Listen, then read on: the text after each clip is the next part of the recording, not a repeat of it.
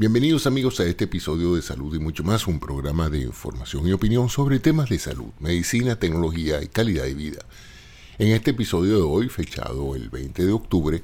voy a comentarles la más reciente noticia en el sentido de que la Administración de Alimentos y Drogas de los Estados Unidos ya se está preparando para la vacunación de los niños entre los 5 y 11 años con la vacuna de Pfizer.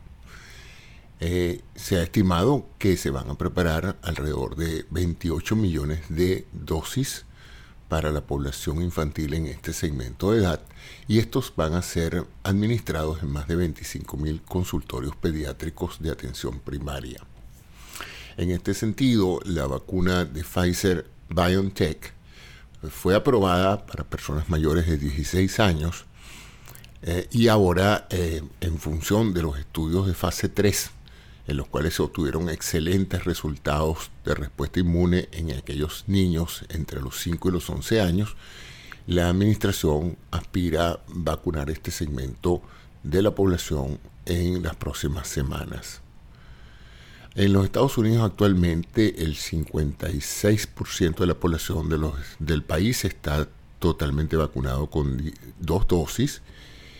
y esto equivale alrededor de 188 millones de personas. Por otra parte,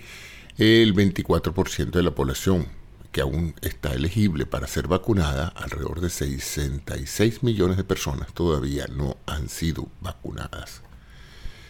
Eh, ha disminuido este porcentaje, sin embargo sigue siendo interesante la inmensa cantidad de ciudadanos norteamericanos y residentes que han optado por no vacunarse. La variante Delta sigue siendo la más transmisible y la que más prevalece en los Estados Unidos y en muchas partes del mundo y ha sido pues la que ha en, los últimos meses causado la mayor cantidad de hospitalizaciones y fallecimientos por esta causa. Aunque ha disminuido progresivamente el número de casos y de hospitalizados en los Estados Unidos, sigue habiendo áreas del país, como en Minnesota, donde el 96% de las camas de UCI están ocupadas con pacientes de COVID-19. Entonces, estas son buenas noticias para todos aquellos padres que estaban preocupados por esa parte del segmento eh, pediátrico de 5 a 11 años. Esta es la vacuna de Pfizer, como dije, y en los casos de, de esta edad, en este rango de edad, se van a usar 10 microgramos de la vacuna en vez de la dosis de adulto y de adolescente, que es de 30 microgramos. Todavía no tenemos información de la viabilidad de la vacuna de Moderna para esta población infantil. Los estudios que se hicieron en más de 2.000 eh, participantes de 5 a 11 años, eh, en los cuales se le administraron dos dosis de la vacuna con 21 días de diferencia, se mostró pues que ellos habían eh, realmente desarrollado una respuesta de anticuerpos bastante robusta, similar a la de los jóvenes mayores de 12 años lo cual pues sugiere que la vacuna debe ofrecer una protección equivalente a la que se está obteniendo en adultos que supera el 90% en la reducción de la probabilidad de complicaciones de la infección o de eh, fallecimientos por parte de la misma. Entonces, esta comparación que se hizo en relación a la respuesta de anticuerpos ha demostrado pues que la vacuna para este segmento de niños de 11 ah, de 5 a 11 años es ah, efectiva. Por otra parte, eh, también se anunció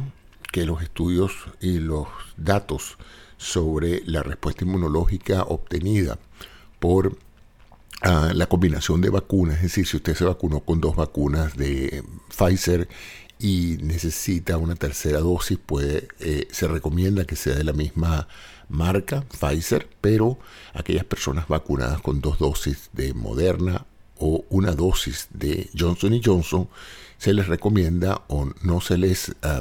rechaza la posibilidad de que puedan tener la tercera dosis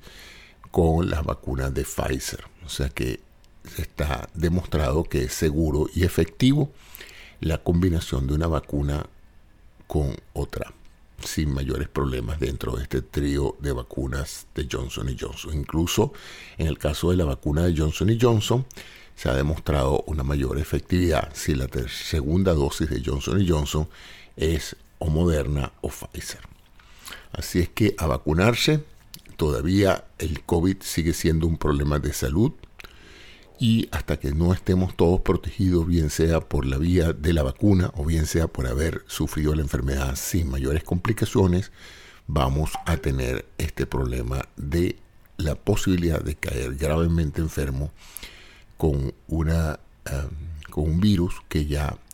ha producido más de 700.000 víctimas en los Estados Unidos, más de 5 millones de víctimas a nivel mundial y que todavía en un momento dado puede representar un problema grave de salud.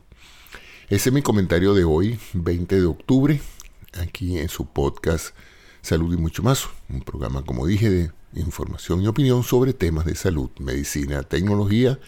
y calidad de vida. Les habló el doctor José Antonio Cinero y hasta un próximo episodio. Muchísimas gracias a ustedes y seguiremos entonces.